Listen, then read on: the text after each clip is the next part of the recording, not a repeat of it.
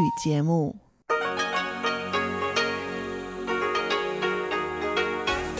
Hier ist Radio Taiwan International. Herzlich willkommen bei Radio Taiwan International aus Taipei, Taiwan. Kurz der Programmüberblick über unser Programm vom Mittwoch, den 27. März 2019. Wir beginnen mit den Nachrichten des Tages. Anschließend folgt rund um die Insel. Dort geht's weiter mit dem Brettspiel Go oder auf Chinesisch Weiqi. Danach folgt am Rande notiert. Dort geht's um Demografie, um Nachwuchs und wir werden Ihnen noch zwei Reisetipps geben. Soweit der erste Überblick und nun zu den Nachrichten.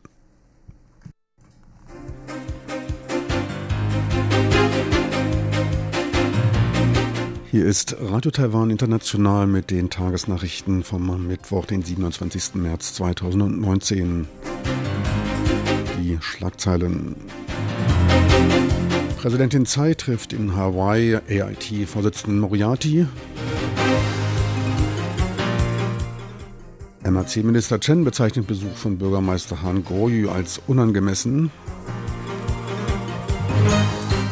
Und die DPP wird ihren Präsidentschaftskandidaten am 24. April bekannt geben. Und nun die Meldungen im Einzelnen.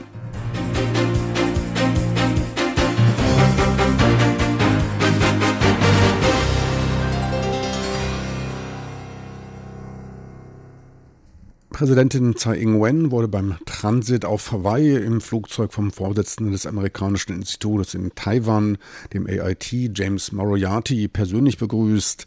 Ebenfalls vertreten war Taiwans Repräsentant in den USA, Stanley Gao.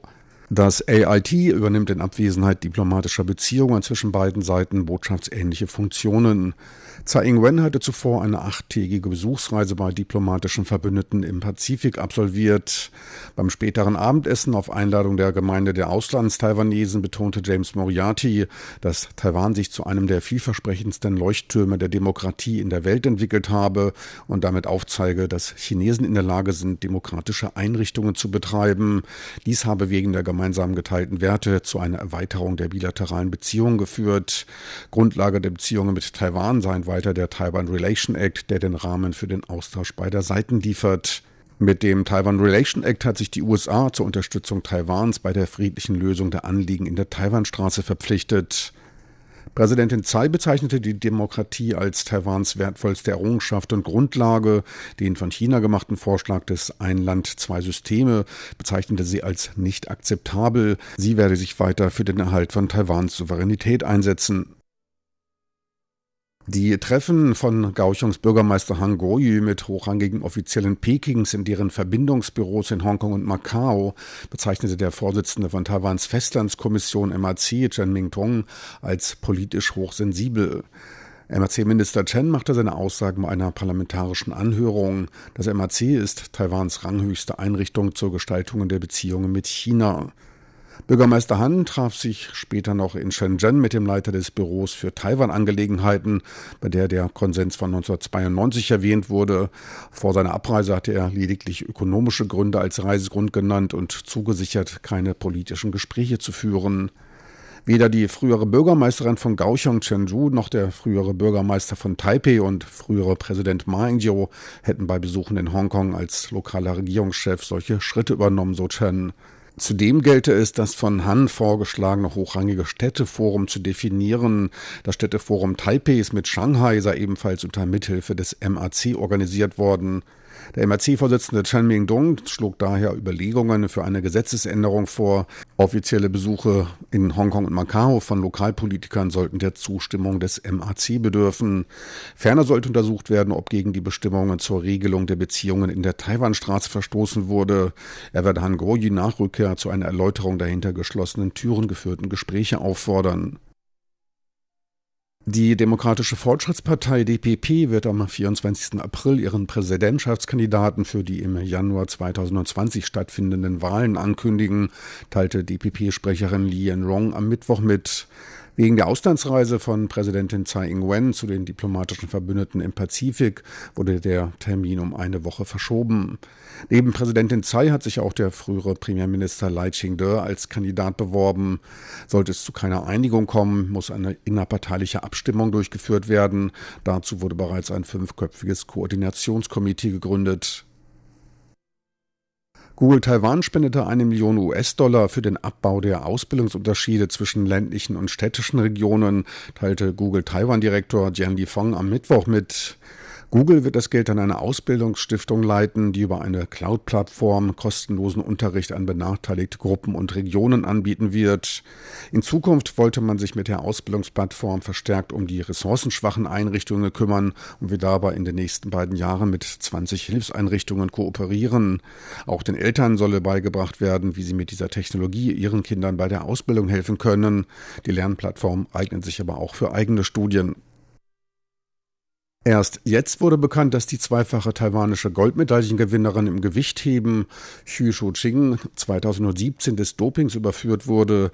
Dies wurde aus der an die Anti-Doping-Agentur WADA im Rahmen der Anmeldungen für die Olympiade in Tokio 2020 zu bereichenden Liste gesperrter Athleten deutlich. Ausschlaggebend waren vor der Weltmeisterschaft 2017 durchgeführte Tests. Die Anti-Doping-Behörde Chinese Taipei konnte zuvor keine Unstimmigkeiten entdecken. Wegen ungewöhnlicher Blutwerte führte die WADA weitere Tests mit anspruchsvolleren Geräten durch, welche positiv ausfielen. Die Athletin soll zu dieser Zeit unter Schlafstörungen gelitten und eine hohe Dosis an Schlaftabletten genommen haben. Taiwans Anti-Doping-Behörde sperrte sie darauf für drei Jahre. Aus privaten Gründen wurde der Fall nicht öffentlich gemacht. Xu ist damit die zweite des Dopings überführte Gewichtheberin in vier Jahren. Sollte ein erneuter Dopingfall auftauchen, würde laut den Regeln der WADA, Taiwans Gewichtheberverband, von der Teilnahme in Tokio ausgeschlossen ausgeschlossen. Xu gewann bei der Olympiade in London 2012 beim Gewichtheben der Damen bis 53 Kilogramm Silber. Später wurde ihr Gold zugesprochen, da die Siegerin durch einen Dopingtest fiel. Bei der Olympiade in Rio 2016 gewann sie in der gleichen Kategorie direkt Gold und wurde damit die erste Taiwanesin, welche zweifach Gold gewann. Ihre 2017 bei den Weltmeisterschaften gewonnene Silbermedaille gab sie bereits zurück. Die Olympiade in Tokio ist für Xu nicht mehr von Bedeutung. Sie trat bereits im letzten Jahr im Alter von 27 Jahren wegen ständiger Knieprobleme zurück.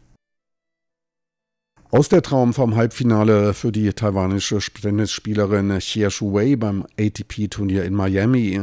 Sie verlor gegen ihre frühere Trainingspartnerin Annette Kontaveit aus Estland in drei Sätzen.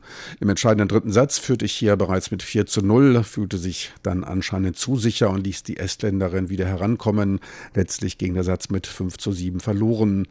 Insgesamt zeigte sich die in der Weltrangliste auf Platz 27 liegende Taiwanesin mit dem Start ins neue Jahr zufrieden. Immerhin schlug sie bereits fünf der Top 20 Spielerinnen.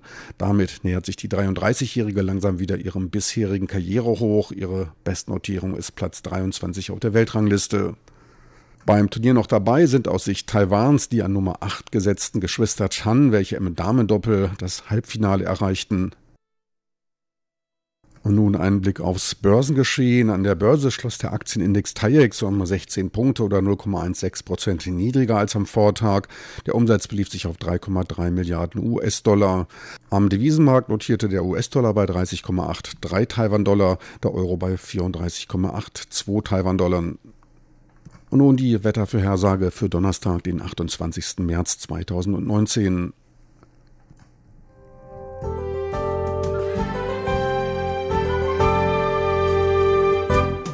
das Wetter.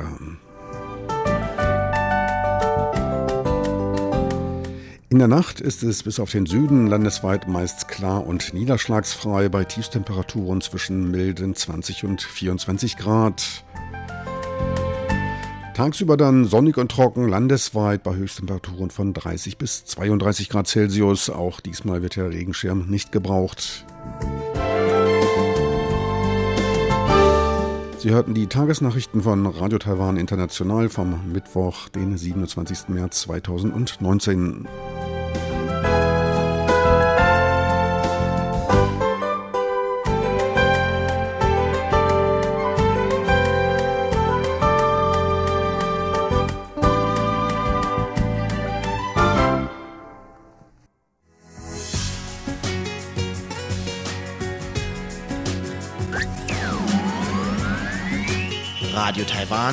international aus Taipeh.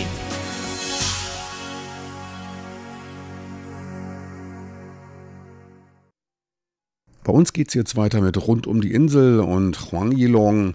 Heute hören Sie den zweiten Teil über das chinesische Brettspiel Go. Das war japanisch, chinesisch heißt es Weiqi. Genaueres nun von Huang Yilong in Rund um die Insel. Heute geht es weiter mit meinem Gespräch mit Chen Ruilin, dem Chef und Gründer der Weiqi-Schule der Mingren Ertong Qiyuan. Nachdem Herr Chen uns in der letzten Folge etwas über die Geschichte und die Regeln und der Philosophie und den Ideen des Spiels Weiqi oder im Westen bekannt unter dem Namen Go erzählt hat, wollte ich anschließend zunächst einmal wissen, wie Weiqi oder Go-Spieler eingestuft werden. 围棋的课程哈，从 呃刚开始学是三十级，es beginnt bei den Anfängern, die auf Rang 30 der sogenannten Schülerränge eingestuft sind. Nach und nach arbeitet man sich hoch, bis man schließlich Rang 1 der Schülerränge erreicht hat. Anschließend gibt es die sieben Dan der Amateure, wobei der siebte Dan der höchste der Amateure ist. Danach kann man sich dann noch durch die Dan der Profis hocharbeiten. Vom Anfänger bis zum höchsten Dan ist es also ein sehr langer Weg, auf dem man viel lernen muss. Und wir bieten jetzt in den Winterferien Intensivkurse an. Man kann dann vom Anfänger beginnend verschiedene Stufen durchlaufen, wobei jede Stufe zwölf Einheiten von jeweils anderthalb Stunden sind. Wenn man nach den Winterferien noch Interesse hat, können die Kinder dann zu unseren normalen Wochenkursen kommen. So gibt es viele Kinder, die dann viele Jahre Unterricht bei uns haben. Was macht seiner Ansicht nach einen guten Weiqi-Lehrer aus? Oder was ist die Philosophie beim Unterrichten von Weiqi in seiner Schule? 其实很多 es gibt in vielen Schulen den Trugschluss, dass jemand, der Weiqi spielen kann, auch Weiqi unterrichten kann. Doch es ist falsch zu glauben, wenn jemand ein starker Spieler ist, dass er dann auch ein guter Lehrer ist. Auch das Lehren will gelernt sein. Deshalb hat unsere Schule einige Voraussetzungen, die ein Lehrer erfüllen muss. Zunächst müssen die Lehrer mit Eifer dabei sein, sich mit dem Lehrmaterial vertraut machen und den Unterricht gut vorbereiten. Wie viele andere Schulen oder Nachhilfeschulen stellen wir auch auch unser eigenes Lernmaterial her. Für jede Stunde haben wir uns vorbereitet, um welches Thema es geht, um welche Schwerpunkte und so weiter. Und die Lehrer müssen sich gut mit diesen Materialien vorbereiten. Wenn sie dann in den Unterricht gehen, sind sie mit dem Material sehr vertraut und können den Schülern dann das beste Lernerlebnis ermöglichen. Außerdem sind viele unserer Schüler ja kleine Kinder, das heißt, die Lehrer müssen geeignet sein, kleine Kinder zu unterrichten. Sie müssen mit einer Sprache sprechen und mit einer Methode lehren, die es den kleinen Kindern ermöglicht, dem Unterricht mit Spaß zu folgen. Auch dafür haben wir hohe Ansprüche und bieten unseren Lehrern aber auch viel Training dafür an. Ich glaube, diese beiden Anforderungen sind neben dem hohen Niveau unserer Lehrer in Bezug auf ihre Kenntnis über Weiqi unsere Spezialität. Dies ermöglicht es den Kindern sehr viel aufzunehmen und gute Weiqi-Spieler zu werden. Und gibt es in Taiwan denn noch viele Menschen oder Kinder, die sich für Weiqi interessieren oder Weiqi spielen? 呃，目前哈、哦、学围棋的人口在台湾其实很多。 Derzeit lernen in Taiwan tatsächlich sehr viele Menschen Weiqi. Man schätzt etwa eine Million Menschen. Auch ich selber habe mal eine Schätzung durchgeführt und komme auch auf etwa eine Million Menschen. Unsere Schule hat in ganz Taiwan 25 Niederlassungen mit etwa 3.000 bis 4.000 Schülern. Wir haben unter den Kindern einen schon relativ hohen Marktanteil, aber es gibt eben noch andere Schulen, in denen die Kinder Weiqi lernen. Außerdem stellen viele Kinder, die bei uns oder in anderen Schulen Weiqi lernen, dieses Spiel sicher ihrem Freund vor, so dass ich schon glaube, dass diese Schätzung realistisch ist. Wir können aber auch auf eine andere Weise eine Schätzung durchführen. Im taiwanischen Weiqi-Verband gibt es etwa 25.000 Amateure vom ersten bis zum siebten Dan. Wenn man davon ausgeht, dass es von 30 bis 40 Schülern etwa einer in die Amateurringe schafft, dann kann man tatsächlich von einer Zahl von etwa einer Million Menschen ausgehen, die Weiqi lernen oder gelernt haben. Allerdings kann man beobachten, dass die Zahl der Schüler in den letzten zehn Jahren doch stark abgenommen hat. Bis vor zehn Jahren war Weiqi noch wesentlich populärer und es gab auch sehr viele Schulen. Das Ganze hat doch deutlich abgenommen und ich denke, ein großer Grund ist die sinkende Kinderzahl in Taiwan. Die Geburtenrate ist immer weiter gesunken und das hat einen sehr großen Einfluss auf viele Aspekte. Aber gerade aufgrund dieser Herausforderung müssen wir, genauso wie in anderen Branchen, eben dafür sorgen, dass unsere Qualität und unser Lehrmaterial stimmt. Und ich denke, wir leisten da ganz gute Arbeit und konnten unsere Schülerzahlen weiter erhöhen. Letztendlich ist Weiqi etwas sehr Positives und viele Eltern sehen Weiqi als eine gute Wahl, um die Talente ihrer Kinder zu fördern. Als ich in den letzten Tagen hier beim Unterricht zugeschaut habe, schien es mir so, als ob mehr Jungs als Mädchen am Unterricht teilnehmen. 在儿童学围棋上面哈，男生确实比女生还要多。那我之前有做一下统计。Tatsächlich spielen mehr Jungs als Mädchen Weiqi. Nach meiner eigenen Statistik ist das Verhältnis etwa 5 zu 1. Und dieses Verhältnis scheint sich in den letzten Jahren noch verstärkt zu haben. Vielleicht liegt es am unterschiedlichen Charakter. Vielen Jungs macht es vielleicht weniger aus, sich mit anderen zu messen und zu verlieren. Und wenn sie verlieren, arbeiten sie noch härter. Mädchen sind da vielleicht etwas sensibler und vermeiden den Wettkampf. Auch scheint es so zu sein, dass Jungs an Logik mehr Interesse haben. Aber sehr interessant ist, dass Mädchen, wenn sie sich doch dafür entscheiden, Weichi zu spielen, sehr erfolgreich sind. Mädchen sind beim Denken viel feiner und detaillierter, während die Jungs eher grob und oberflächlich vorgehen und viele kleine Details übersehen. Also Mädchen, die sich für das Weichi-Spielen entscheiden, lernen es oft viel besser als viele Jungs. Wie schneidet denn Taiwan im internationalen Vergleich ab? 好，那我刚刚说儿童围棋啊、呃，就是呃。Ich habe ja eben schon die verschiedenen Schüler- und Amateurränge erklärt und nach den Amateurrängen gibt es dann die Profis. Bei den Profis liegt Taiwan weltweit etwa auf Rang 3 oder 4. Die beiden stärksten Länder sind Südkorea und China. Das dritte Land ist Japan, aber in den letzten Jahren ist Taiwan allmählich mit Japan fast gleichgezogen. Vor einiger Zeit wurden im Rahmen der Asienspiele auch Weichi-Wettkämpfe durchgeführt. Dabei hat sich Taiwan nicht schlecht geschlagen und hat zwei Bronzemedaillen gewonnen. Außerdem hat sich das Weichi unter Taiwans Jugendlichen sehr gut entwickelt und daher sehe ich die Möglichkeit der taiwanischen Profis sehr optimistisch. Dazu haben wir immer mehr Kinder und Jugendliche, die Weiqi spielen und die die Möglichkeit haben, gute Profis zu werden. Daher denke ich, dass Taiwan sehr gut gegen andere Länder bestehen und diese übertreffen kann.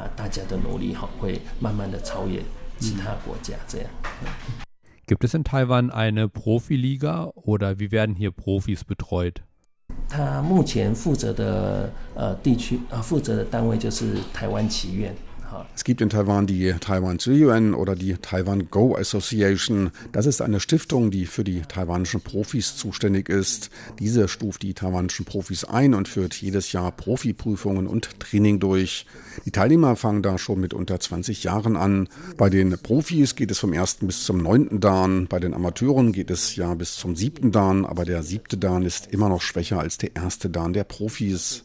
Es gibt keine Profiliga, sondern die Stiftung ist einfach dazu da, die taiwanischen Profis für den internationalen Wettkampf zu stärken.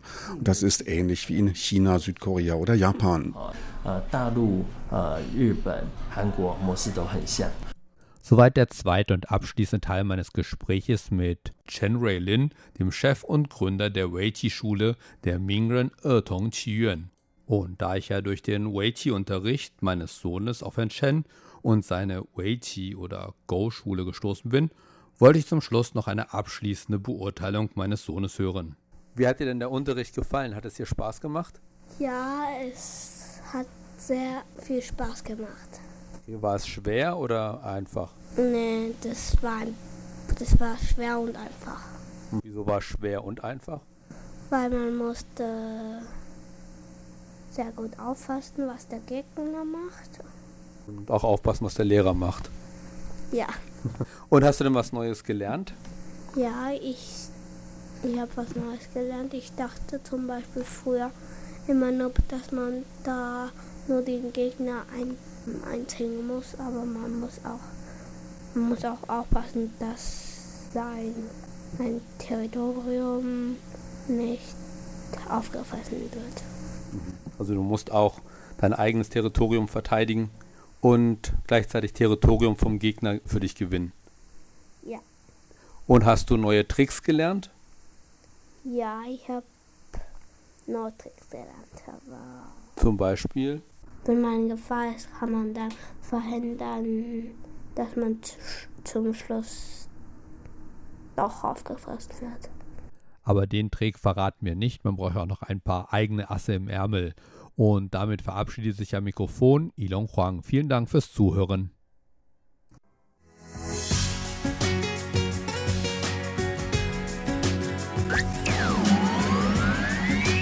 Radio Taiwan, international aus Taipei.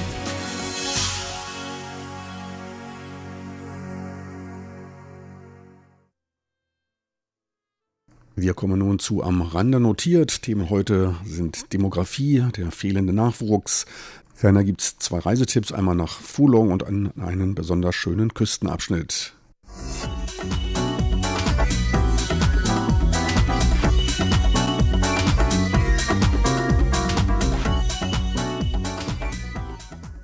Hallo bei Am Rande notiert mit Frank Pewitz. Taiwan führt laut der in Kalifornien angesiedelten World Population Review in Sachen Kinder bekommen unter 200 Ländern die Liste von unten an. Die Geburtenrate wies in dem diesjährigen Bericht 1,218 Kinder pro Frau auf, ähnlich wenig wie in Moldawien mit 1,23, Portugal mit 1,26 und Polen mit 1,29 Kindern pro Frau. Die Landesentwicklungskommission NDC sah sich daher veranlasst, mit einer Pressemeldung an die Öffentlichkeit zu gehen. Die Werte entsprechen nicht den hier in Taiwan verfügbaren Daten. Laut Regierungsstatistiken wies Taiwan nämlich eine Gesamtgeburtenrate von 1,06 Kindern pro Frau auf. Dies sei zwar ein niedriger Wert als der von der World Population genannte, aber nicht der niedrigste der Welt. Daten für Südkorea würden eine Geburtenrate von 0,98 Kindern pro Frau aufweisen. Ein hochinteressanter Aspekt, denn da scheint es eher darum zu gehen, dass man nicht der Letzte ist und vor allem besser als der wirtschaftliche Hauptrivale Südkorea. Weniger wichtig ist es anscheinend, dass die Lage noch ungünstiger ist. Beruhigend fügte man aber hinzu, dass die Regierung Anstrengungen zur Verbesserung des Umfeldes zum Aufbringen von Kindern unternehme und bis zum Jahr 2030 die Gesamtgeburtenrate auf 1,4 angehoben werden soll. Ein ordentlicher Sprung und angesichts der immer geringer werdenden Zahl von Frauen im gebärfähigen Alter als Resultat des seit mittlerweile mehr als 20 Jahre anhaltenden niedrigen Geburtenniveaus klingt das nach einem ausgesprochen ehrgeizig anmutenden Ziel. Die Aufholjagd mit einem immer geringeren Anteil junger Leute, die wird enorm schwer. Man darf gespannt sein, mit welchen Lockmitteln aufgewartet wird.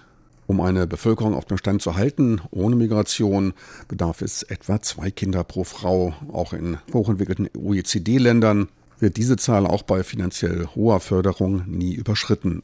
Andere Untersuchungen zeigen, dass es weniger am Geld als an der verfügbaren Zeit, also der Betreuung der Kinder geht. Meistens reicht schon die Verfügbarkeit von bezahlbaren Kindertagesstätten. Dass es in Taiwan trotzdem noch zu Bevölkerungswachstum kommt, das lag an der gestiegenen Lebensdauer und zum Teil wohl auch an der Einwanderung durch Heirat mit Frauen aus Südostasien und China. Die absolute Geburtenrate ist allerdings nicht mehr ausreichend zur Beibehaltung der Bevölkerungszahl. Wie gesagt, da braucht man zwei Kinder pro Frau. Wir befinden uns zudem bereits kurz vor dem Punkt, an dem die Zahl der Versterbenden die der Geburten übersteigt. Aussagekräftiger als Kinder pro Frau ist die Zahl der Geburten und Verstorbenen pro 1000 Einwohner. Und da stand Taiwan 2017 bei 7,4 Verstorbenen. Im Jahr 2000 waren es nur 5,9, ein Anstieg von etwa 45 Prozent. Bei den Geburten war die Entwicklung genau andersherum. Statt 14,4 Geburten pro 1000 Einwohner im Jahr 2000 gibt es jetzt nur noch 8,3. Auch hier ein Unterschied von etwa 45 Prozent, doch in die andere Richtung. Bis Anfang der 80er legte Taiwans Bevölkerung noch jährlich netto um mindestens 300.000 Einwohner zu. Und dann kam es zur heißen Phase des Wirtschaftswachstums.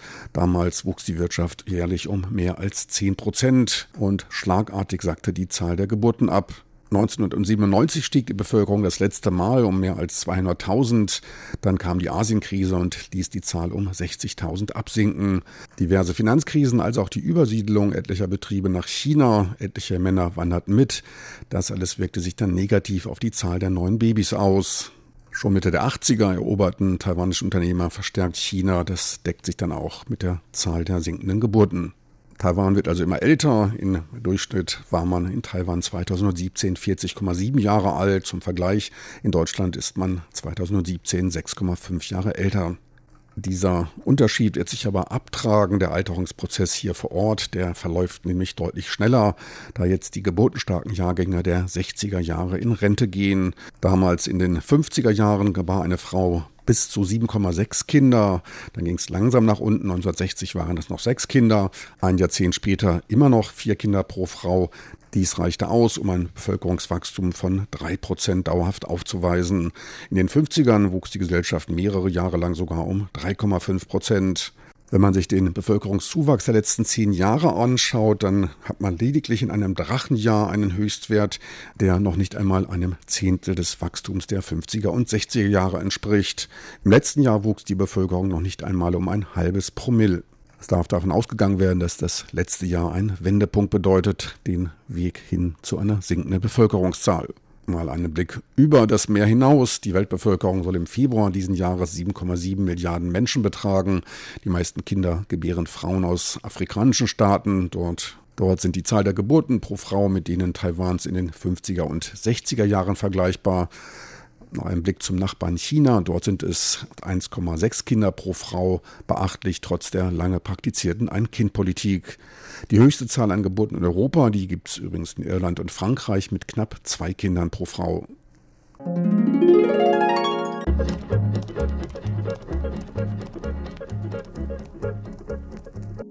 Der lange Sandstrand von Fulong im Nordosten von Taiwan ist ein beliebtes Wochenendausflugsziel der Großstadtbewohner von Taipei und Umgebung. Jährlich zweimal lädt der nicht nur zum Schwimmen ein, sondern bietet auch kulturelle Abwechslung. Einmal ist es das Hohayen Rockfestival im taifunlastigen Juli, welches ein Wochenende lang Zehntausende von Besuchern anzieht.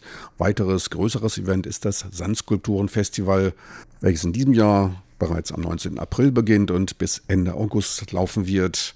Für dieses Jahr hat man sich dort etwas Besonderes vorgenommen. Man zeigt sich ehrgeizig und will mit der größten Sandskulpturenveranstaltung weltweit in das mittlerweile wohl schon recht dick gewordene Guinness Buch der Rekorde eingehen.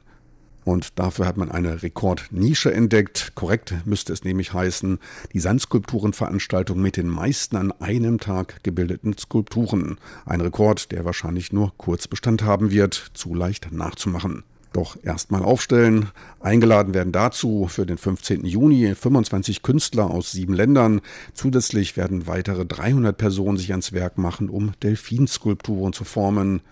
Zusätzlich werden weitere 65 Skulpturen zu sehen sein, von denen sich 45 auf das Festivalthema auf die fiktive Insel Atlantis beziehen. Eine versunkene Stadt am Strand darzustellen, das wäre auch etwas merkwürdig. Die anderen Skulpturen sind pädagogischer Natur mit Meeresbezug. Sie spielen auf den Schutz des Meeres an. Wollen wir hoffen, dass das Wetter mitspielt. Beide Veranstaltungen, das Rockkonzert und auch die Sandskulpturen sind schon ab und an Taifunen zum Opfer gefallen. Wohl auch deshalb ein recht früher Beginn mit den Skulpturen. Taifune gibt es übrigens frühestens im Juli. Starke Regenfälle können aber schon im Mai auftreten.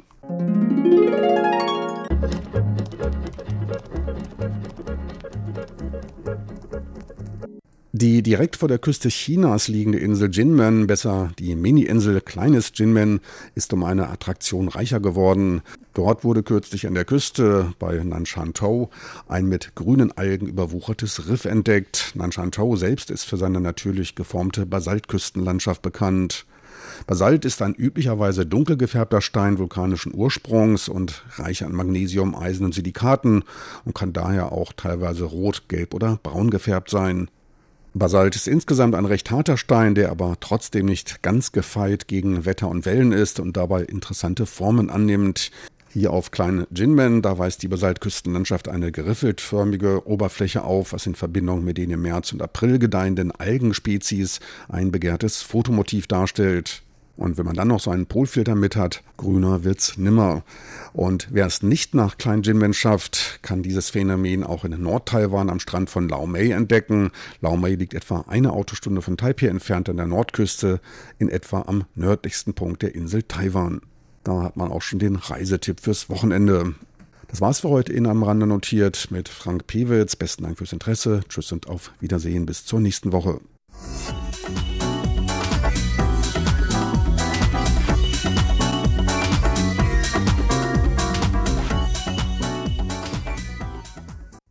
Meine lieben Zuhörer, das Sendeende naht. Das war's für heute vom Mittwoch, den 27. März 2019. Das war's für heute von Radio Taiwan International. Schön, dass Sie dabei waren. Unsere Sendungen sind auch online abrufbar. Einfach dort in den Browser de.rti.org.tv eintippen. So viel für heute. Es verabschiedet sich von Ihnen Ihr Team von Radio Taiwan International.